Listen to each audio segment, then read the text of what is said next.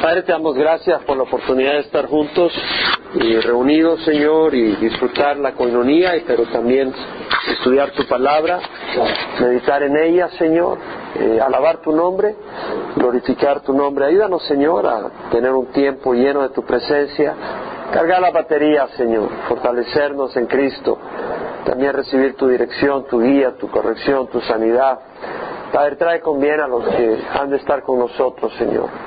La congregación pueda reunirse también este día para poder estar enfocados en ti Señor, eh, ser nutridos, Señor. Glorifícate en la alabanza, Señor, que sea únicamente un instrumento donde expresamos lo que el Espíritu, Señor, eh, brota de nuestro corazón. Eh, es palabra agradable a ti, Señor, eh, de acuerdo a tu Santo Espíritu, Señor. Que así sea, Padre, te lo rogamos en nombre de Jesús. Amén. Eh, estamos en el Salmo 14, para el director del coro, Salmo de David. Dice, el necio ha dicho en su corazón, no hay Dios. Se han corrompido, han cometido hechos abominables, no hay quien haga el bien. Este es un salmo de David y dice, el necio ha dicho en su corazón, no hay Dios. Se han corrompido, han cometido hechos abominables, no hay quien haga el bien. La palabra necio en el hebreo es naval y eh, es un adjetivo que quiere decir tonto, necio, alguien que no piensa, como diríamos en Centroamérica, cabeza hueca que no, no, no, no tiene cerebro, no, no está considerando las cosas. Un impío también, también se, aplica para implicar un malvado. Ahora, la palabra naval viene de la palabra nabel, que quiere decir alguien que no piensa, es un verbo que quiere decir alguien que no considera las cosas antes de actuar, es ser tonto, pero es interesante que también quiere decir hundirse caer como en un precipicio, en un despeñadero.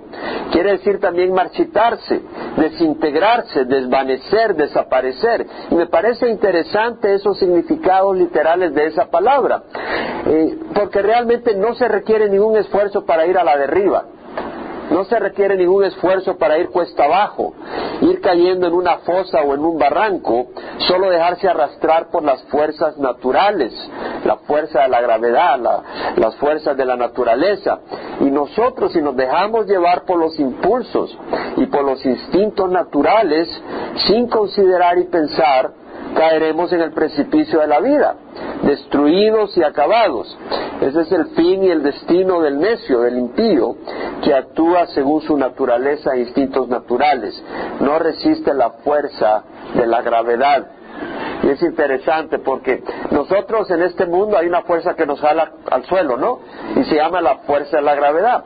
Y lo mismo aplico yo acá que la palabra naval, que quiere decir tonto, también quiere decir, como dijimos, caer, ir a la derriba. Eh, la, la, persona tonta es aquella persona que realmente está dejándose guiar por la fuerza de la gravedad, la fuerza del pecado, y es una fuerza grave, es una fuerza que destruye.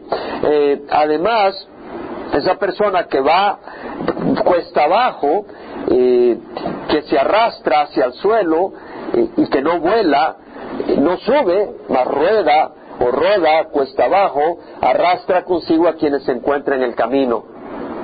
Tenemos que tener cuidado. Proverbios 29:11 dice, el necio da rienda suelta a su ira, pero el sabio la reprime.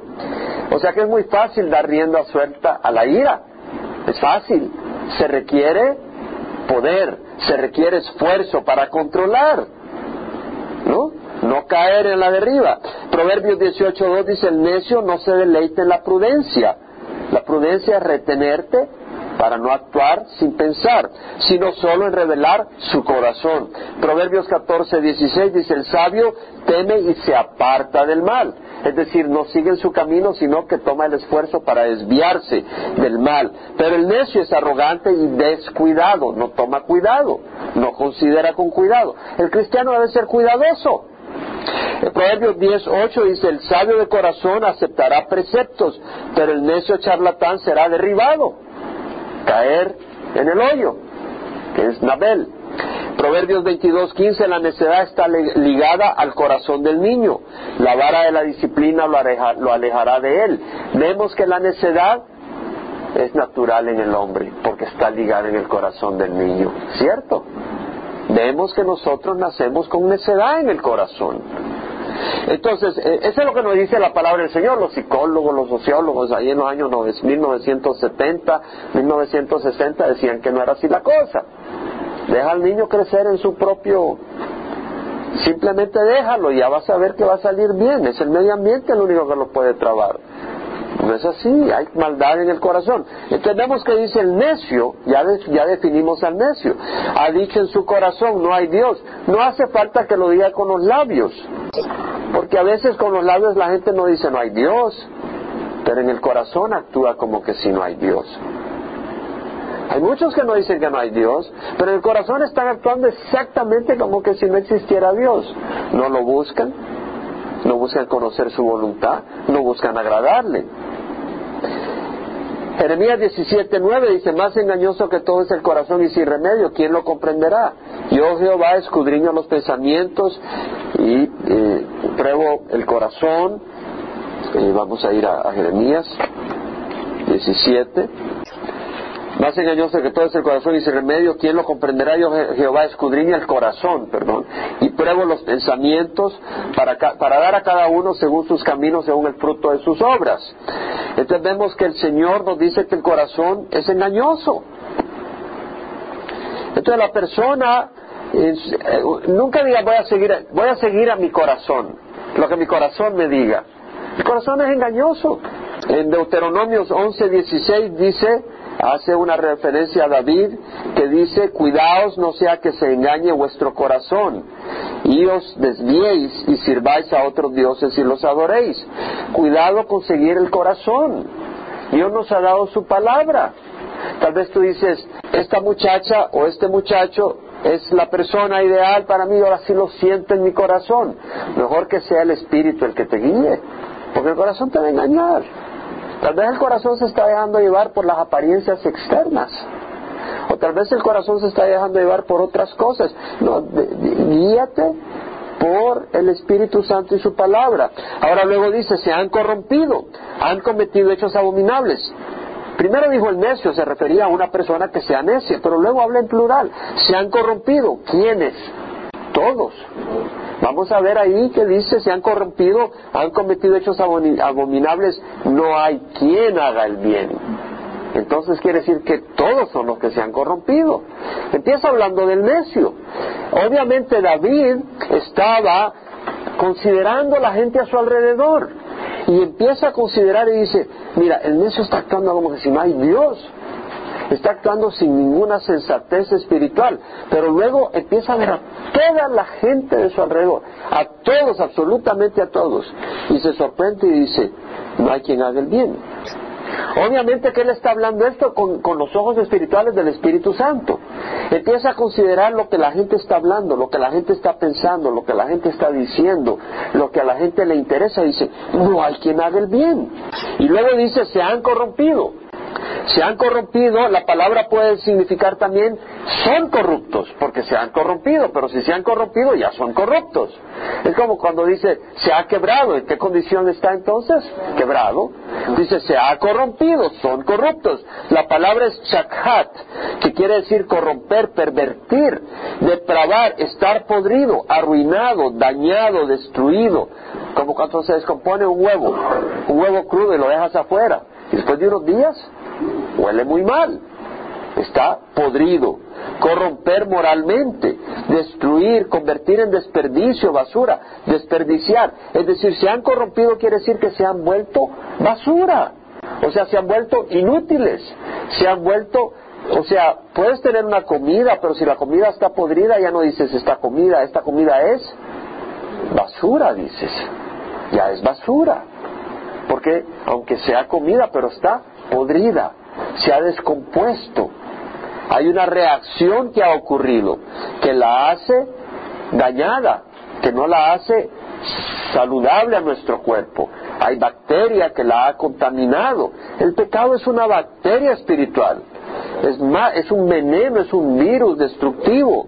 Entonces vemos, dice, se han corrompido, han cometido hechos abominables. La palabra abominable quiere decir aborrecibles Es decir, está hablando todos, no hay quien haga el bien. Pasó del necio y habló en términos generales. Y dice, no hay quien haga el bien. Han cometido hechos abominables, aborrecibles. ¿Aborrecibles a quién? A Dios. Porque Dios es santo. El Señor ha mirado desde los cielos sobre los hijos de los hombres. El Señor mira, ha mirado los cielos, desde los cielos sobre los hijos de los hombres. El Señor está mirando. Dice primera crónica, segunda crónicas 16.9, los ojos de Jehová recorren toda la tierra eh, y está buscando un hombre cuyo corazón sea completamente suyo, para fortalecer un hombre cuyo corazón es completamente suyo. Eso es lo que dice la palabra en 2 Crónicas 16.9. Los ojos de Jehová recorren toda la tierra para fortalecer a aquel cuyo corazón es completamente suyo. Y vemos que acá el Señor está recorriendo la tierra, mirando desde los cielos, sobre los hijos de los, para ver si hay alguno que entienda. Un tan solo hombre que entienda. La palabra entender acá es entender sabiamente, poder ver con cierta profundidad, más allá de la superficie, entender la realidad, la sustancia de la situación y de las cosas, considerar, contemplar, observando cuidadosamente. es como aquel que dice, oh, sí, yo ya entiendo cómo se maneja el carro, y te, se monta en el carro, ¿y cómo se maneja? Pues yo creo que se mueve el timón. Eso no es entender, se necesita un poquito más de conocimiento, ¿no? yo ya sé cómo se, se vuela el avión, pues se va en el viento, en el aire, en el cielo. Bueno, pero tienes que mover los, los controles y todo. Entonces algunas personas que, que, dicen que conocen a Dios, que conocen de Dios, ¿no? Eh, pero, pero realmente no conocen a Dios, no entienden a Dios. Luego dice, el Señor ha mirado desde los cielos sobre los hijos de los hombres para ver si hay alguno que entienda, alguno que busque a Dios. Interesante, porque muchos decimos, muchos decimos, ¿verdad? Eh, yo, estoy, yo he buscado al Señor, yo busqué al Señor y lo encontré. Es mentira. Es el Señor el que ha trabajado en nosotros para que le busquemos. El hombre nunca busca por su propia iniciativa a Dios. Por eso dice, el Señor ha mirado desde los cielos sobre los hijos de los hombres para ver si hay alguno que entienda, alguno que busque a Dios. Ahora, ¿sabe qué quiere decir la palabra buscar en el hebreo? Es darash. ¿Puede decirlo? Darash quiere decir buscar. Pero también vamos a añadir unas palabras más que nos ayuden a entender. Quiere decir investigar. Quiere decir inquirir, indagar, escudriñar, preguntar, olfatear, consultar. Ese buscar es distinto a que cuando le dices a tu hijo, mira, ve a buscar las gallinas y a los 10 segundos regresa, no las encontré, mami. No, en 10 segundos no ha buscado nada. ¿Me entiendes? Simplemente saliste y entraste, no que eres un perezoso, no quieres obedecer. ¿No? O te fuiste a buscar trabajo. Pues, sí, fui a buscar trabajo toda la mañana. Toqué una puerta y me quedé en el parque esperando a ver si alguien llegaba por mí. Eso no es buscar. Eso no es buscar. Buscar implica más que eso. De hecho, la palabra en el hebreo, eh, darash, conlleva el significado de frotar. Literalmente significa frotar, restregar. ¿Qué quiere decir frotar? Quiere decir tener contacto con presión y repetidas veces con algo. Eso es frotar algo con tu mano. Quiere decir eh, pisotear, patear, golpear, zapatear repetidamente un camino. O sea, caminar por un camino varias veces hasta que queda ya, no queda ninguna plantita, porque tantas veces ha pasado que lo has dejado seco, lo has dejado barrido. Eh, eh, entonces quiere decir ir frecuentemente a un lugar, aplicarse diligentemente a algo, estudiar, seguir, practicar algo. Entonces cuando dice no hay quien busque a Dios, no es simplemente decir, bueno, eh, yo fui a la iglesia, estuve ahí una, una hora y ya me regresé y ya no, encontré a Dios. Implica más, implica buscarlo de corazón. Eso es lo que dice Jeremías 29, 11 al 13. Yo sé los planes que tengo para vosotros, dice Jehová. Planes de bienestar y no de calamidad, para daros un futuro y una esperanza. Eh, eh, luego dice, me invocaréis y vendréis a rogarme y yo os escucharé. ¿Ah? Me buscaréis y me encontraréis cuando me busquéis de todo corazón. Entonces hay que realmente buscar, quiere decir buscar de veras al Señor. No decir, bueno, yo, eh, quiere decir realmente querer entender al Señor. Mira lo que dice, para ver si hay alguno que entienda. Jeremías 9, 23 al 24 dice así, dice Jehová, no se gloríe el sabio de su sabiduría, ni se gloríe el poderoso de su poder, ni se gloríe de su riqueza el rico, mas el que se gloríe, gloríese de esto, de que me entiende y me conoce. Pues yo soy Jehová que hago misericordia, derecho y justicia en la tierra, porque en estas cosas me complazco, declara el Señor. Entonces, lo que dice el Señor es que si nos vamos a en algo es en que conocemos al Señor, en que entendemos al Señor. No conoces al Señor y vas a entender al Señor simplemente porque tomas media hora la Biblia a la semana. Eso no te va a dar a conocer al Señor. Tienes que tener un contacto diario con el Señor. Tienes que conversar con el Señor diariamente. Tienes que abrir tu palabra, la palabra del Señor todos los días para buscar del Señor y ver al Señor actuar en las circunstancias. Tienes que orar. Y por eso damos la oportunidad de los estudios bíblicos de media semana. El miércoles que nos reunimos y luego damos a los jóvenes el viernes y también el miércoles y damos eh, el domingo el estudio y la reunión dominical y los estudios de los jóvenes. Tenemos que buscar al Señor, conocer al Señor. Cada día que buscamos lo conocemos y aprendemos y es lo que le agrada al Señor. Ahora, este es el dictamen. Todos se han desviado, a una se han corrompido. No hay quien haga el bien, no hay ni siquiera uno. Eso es lo que dice el versículo 3. Ese es el dictamen de la raza humana. No hay ni siquiera uno. ¿Quién dice eso?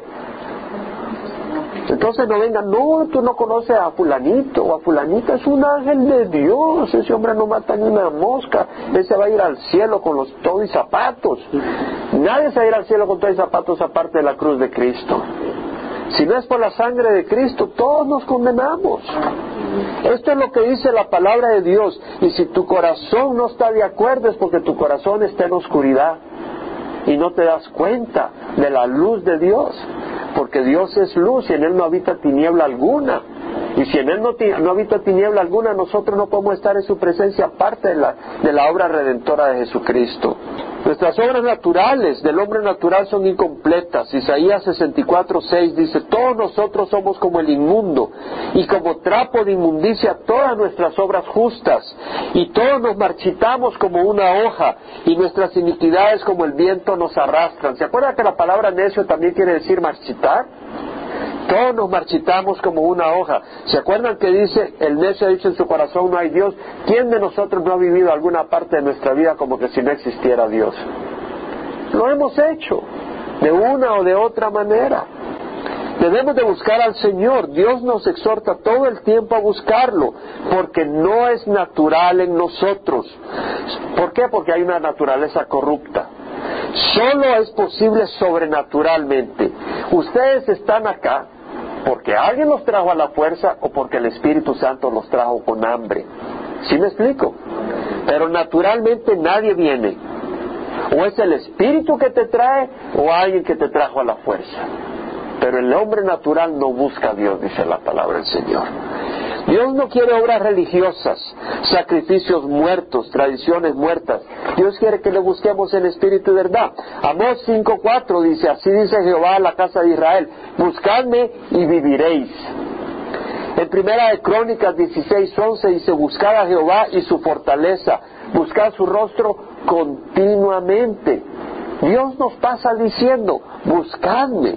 Mateo 6:33 dice, buscad primero su reino y su justicia y todas estas cosas os serán añadidas. La palabra buscar en el griego acá es seteo, que quiere decir buscar con el propósito de encontrar. Si tú dices, yo voy a la iglesia, pero no estás buscando a Dios, no vas a encontrar. ¿Sí me explico? Bueno, Dios es poderoso y tú vas y el Señor se puede mover. Pero lo que estamos tratando de decir acá es que debemos de tener esa anticipación que vamos a encontrar. Queremos buscar a Dios, no simplemente ir por el rito religioso. No vamos a la iglesia simplemente por un rito religioso, vamos buscando de Dios. Vamos buscando su luz, su consuelo, su palabra. Esa palabra seteo quiere decir meditar, razonar, o sea, buscar meditando, razonando, deseando intensamente, anhelar, apetecer, ambicionar. En el Salmo 119, 40, el, el salmista dijo, anhelo tus preceptos busco tus preceptos. El Salmo 119, 174 dice el salmista, anhelo tu salvación, Señor, y tu ley es mi deleite. Hay un anhelo por la salvación del Señor. En Romanos 2, Pablo habla de esta realidad. Capítulo 2, versículo 11, voy a ir al versículo 11. Dice, en Dios no hay acepción de personas, pues todos los que han pecado sin la ley, sin la ley también perecerán. Es decir, todos los que han pecado sin tener la ley. Si alguien no conoce la ley de Dios, a mí desde chiquito me enseñaron los diez mandamientos, pero eso no me salvaron, me hicieron sentir culpable, ¿cierto? Entonces dice, todos los que han pecado, ahora si no te hubieran enseñado la ley, sin la ley perecerás, ¿por qué? Porque aunque no tengas la ley, ya vamos a ver lo que dice Pablo, y todos los que han pecado bajo la ley, por la ley serán juzgados. O sea, el que tiene la ley te va a ir mal porque la ley te va a juzgar, excepto, vamos a ver dónde está la excepción. Porque no son los oidores de la ley los justos, no, yo conozco la ley de Dios, yo ya me puedo los diez mandamientos. No, no basta podérselos, hay que cumplirlos. Entonces dice, son los que cumplen la ley, esos serán justificados. Ahora luego dice, cuanto a los gentiles, los gentiles eran los paganos, los que no eran judíos y no conocían la ley judía, no conocían la, la palabra de Dios, el Antiguo Testamento. Dice, los gentiles que no tienen la ley, cumplen por instinto los dictados de la ley, es decir, muchas veces el gentil, el que no tiene la palabra de Dios, tiene en su conciencia el dictado de la ley. Toda persona en el mundo, aunque no ha sido expuesta a la ley de Moisés y no tenga la Biblia, en su corazón sabe que es pecado matar y que no es bueno robar y que es malo quitarle la mujer a su prójimo. Toda conciencia del hombre. En el Times Magazine del diciembre del 2007 había un artículo sobre el bien y el mal y que todos los hombres tienen una capacidad moral de juicio. Todos pero que no todos son consecuentes, que todos andan por todos lados distintos, distintos a lo que su capacidad de juicio les explica, lo que es recto y lo que no es recto. Y ahí los evolucionistas están tratando de entender en dónde en el cerebro está esa química. No es en el cerebro, es el espíritu que Dios le ha dado al hombre y la conciencia que Dios le ha dado al hombre.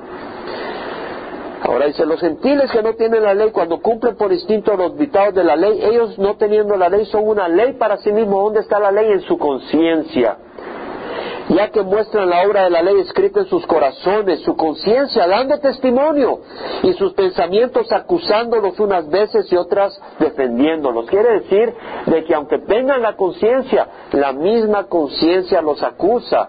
A veces los defiende, porque a veces dicen yo, yo no hice mal, pero a veces los acusa. Todo hombre tiene una conciencia que le acusa. Dice, en el día en que según mi evangelio Dios juzgará los secretos de los hombres mediante Cristo Jesús. Dios juzgará mediante un juez que es Cristo Jesús. Ahora en el capítulo 3 dice, hablando de los gentiles y hablando de los judíos, el judío era el que tenía la ley. Dice, va a ser juzgado por la ley. Y el que peca con la ley va a morir. Y el gentil va a ser juzgado por la ley que tiene adentro. Y esa ley lo acusa a veces lo defiende, pero lo acusa. Entonces viene el capítulo 3, versículo 9, porque no podíamos cubrir todo eso en tan, poco tiempo, tengo que saltar. Me encantaría enseñar Romanos un día. Pero el versículo 9 dice, entonces que somos nosotros, es decir, los judíos, mejores que ellos, los gentiles, porque los judíos tenemos la ley, dice, de ninguna manera, porque ya hemos denunciado que tanto judíos como griegos están todos bajo pecado. Como está escrito, no hay justo, ni aún uno. No hay quien entienda, no hay quien busque a Dios, todos se han desviado, aún se hicieron inútiles, no hay quien haga lo bueno, no hay ni siquiera uno. Sepulcro abierto su garganta, engañan de continuo con su lengua, veneno de serpiente hay bajo sus labios. ¿De quién está hablando? De todos, ¿verdad? Ya no lo diga con tanta gana, hermano, me dice. Pero es lo que dice la palabra. Está su boca de maldición y amargura. Sus pies son veloces para derramar sangre, destrucción y miseria hay en sus caminos. Y la senda de paz no han conocido, no hay temor de Dios delante de sus ojos. Entendemos que es Dios el que tiene que hacer la obra en nosotros. No hay nadie que pueda vanagloriarse y decir, yo busco a Dios. No hay nadie. Pero yo busco a Dios, pero no porque yo lo busqué, sino porque Él me buscó primero. Y porque Él me buscó primero y me, me atrajo con cuerdas de amor y me mostró su amor y dio su sangre en la cruz por mí, por eso yo he respondido a Él. He respondido a la acción del Señor. Y lo bueno, es decir, segunda de Corintios 6, 17 dice Pablo, si alguno está en Cristo, nueva criatura es. Las cosas viejas pasaron y aquí son hechas nuevas.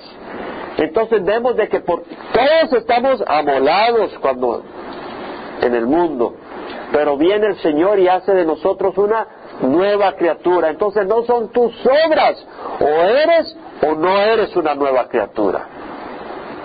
¿Entendemos?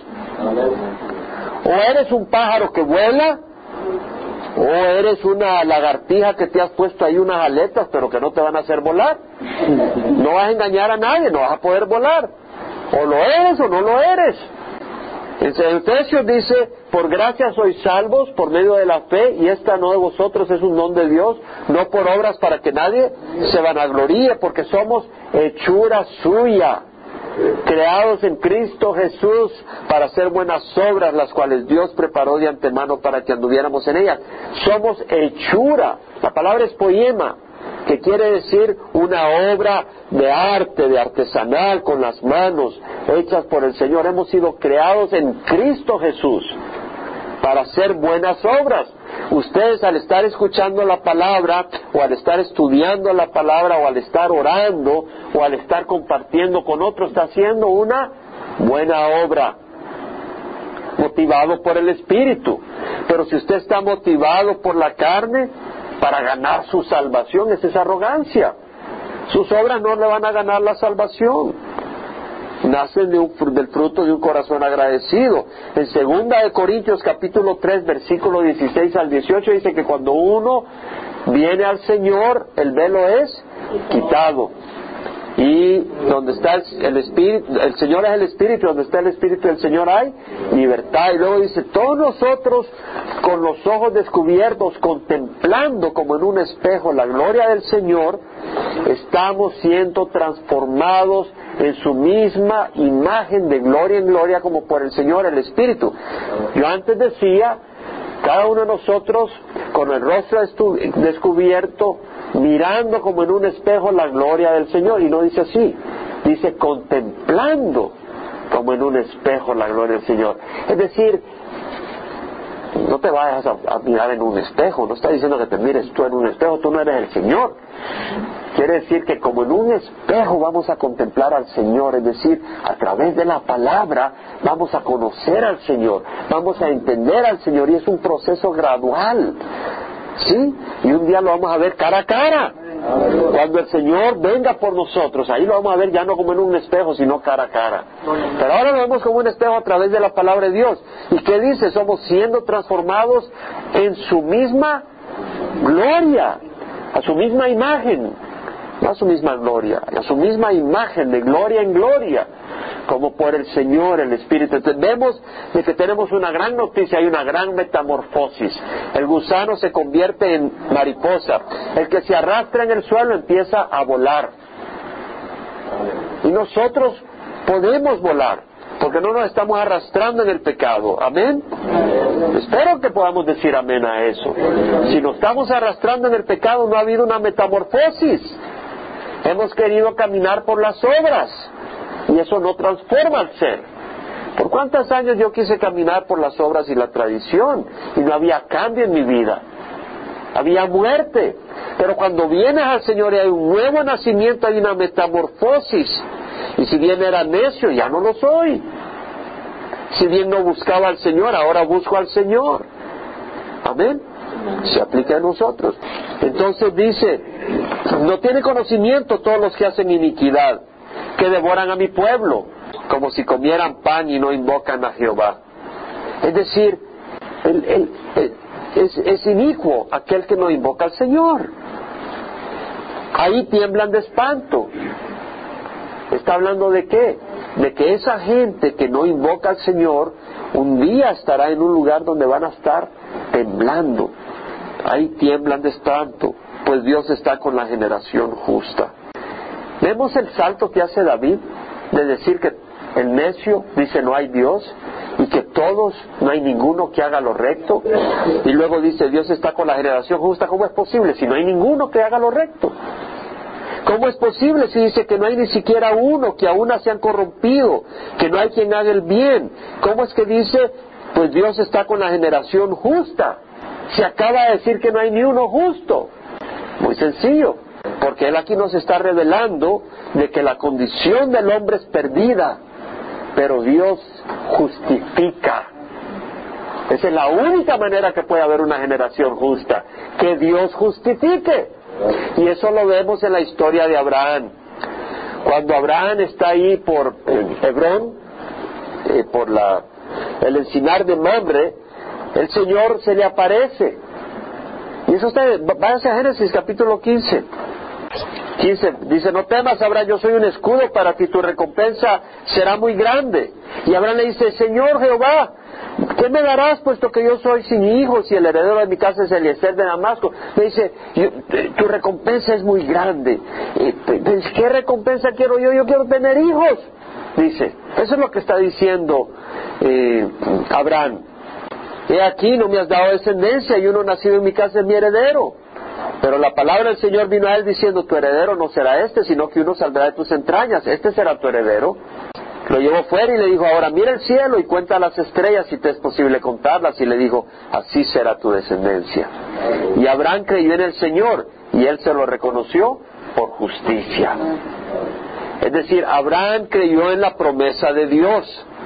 Entonces Dios establece una justicia aparte de la justicia del hombre porque el hombre no es justo. Pero al creer la promesa de Dios, Dios nos declara justos. Entonces vemos que Dios está con la generación justa. Y el Señor dijo, el mismo Señor Jesucristo, por sus frutos los conoceréis. Es decir, cualquiera dice, bueno, yo creo, yo ya creí, ya estoy justo. Bueno, ¿dónde están las obras? ¿No? No para hacerte justo, pero las obras que me muestran que tú has sido justificado por el Señor. Porque dice la palabra del Señor que el árbol malo no puede dar un buen fruto y el árbol bueno no va a dar mal fruto. ¿Cuál es el fruto de tu vida? ¿Es amor a los hermanos? ¿Es amor a la palabra de Dios? ¿O es una religión muerta? Eso, es, eso no es un fruto bueno. Ahora dice, del consejo del afligido os burlaríais, pero el Señor es su refugio. Qué interesante. Es cierto. ¿Quién de nosotros muchas veces estamos afligidos creyendo en el Señor y estamos pasando aflicciones? Y vienes y le das consejo a alguien y dice, ah, este es un loco que, me va a dar consejo a mí. Mira el carrito que anda manejando, tracuache que te está quedando en medio camino, me va a dar consejo a mí. Tú no sabes, tú estás esperando morirte para la bendición. La vida es acá, mi amigo. No, eso no es así. Eso no es así, la gente se burla del consejo del afligido, pero el Señor es nuestro refugio. El versículo 7 dice un versículo tremendo, David. Dice, oh si de Sión saliera la salvación de Israel. Cuando Jehová restaure a su pueblo cautivo, se regocijará Jacob y se alegrará Israel. Es interesantísimo lo que dice aquí David, porque el pueblo de Israel no estaba cautivo en ese día. El pueblo de Israel tenía un gran rey en ese momento que era David. Dice, oh si de Sión saliera la salvación de Israel, cuando Jehová restaure a su pueblo cautivo, se regocijará Jacob y se alegrará Israel. Dios, por el poder del Espíritu, estaba proclamando a través de David esa oración, que de Sión salga la salvación de Israel. ¿Y a dónde va a venir Jesucristo cuando venga? ¿Va, a aterrizar ahí en el, en el, LAX? No, ¿a dónde va a entrar? A Sión a Sion, ¿ah? de Sion saliera la salvación de Israel, cuando el Señor restaure a su pueblo cautivo. El pueblo de Israel en los últimos días está sufriendo gran aflicción y en los siete años, en los últimos tres años y medio de tribulación va a haber una persecución contra el pueblo de Israel terrible. Y dice, cuando Jehová restaure a su pueblo cautivo, se regocijará Jacob y se alegrará Israel. Entonces, ¿qué es lo que hemos aprendido hoy? Vamos a tomar dos minutos para que alguien que diga, pero no se tire los dos minutos, rápidamente una palabra, una frase que diga, ¿qué, ¿en qué le habló hoy el Señor? No hay nadie perfecto. No hay nadie justo. engañoso. un corazón malo y engañoso. Solo el Señor lo conoce. Además, alguien más le dijo algo. Amén. Y eso es una gran bendición, ¿no? Eso es una gran bendición y nos ayuda a, refrescarnos y a no vanagloriarnos en nuestras obras, pero vanagloriarnos en el Señor Jesucristo. El que se gloríe, que se gloríe en el Señor. Necio dice no hay Dios. Es necio el que dice que no hay Dios y todos éramos así, ¿no? Ya lo leímos, todos éramos así. Entonces cuando vemos a alguien que actúa como si no hay Dios, recordémonos que aparte de la gracia de Dios, ahí estaríamos nosotros. Y así como Dios tuvo paciencia con nosotros, Dios nos ayude a saber y a saber que así como nosotros hemos sido alcanzados, Dios puede alcanzar a otros.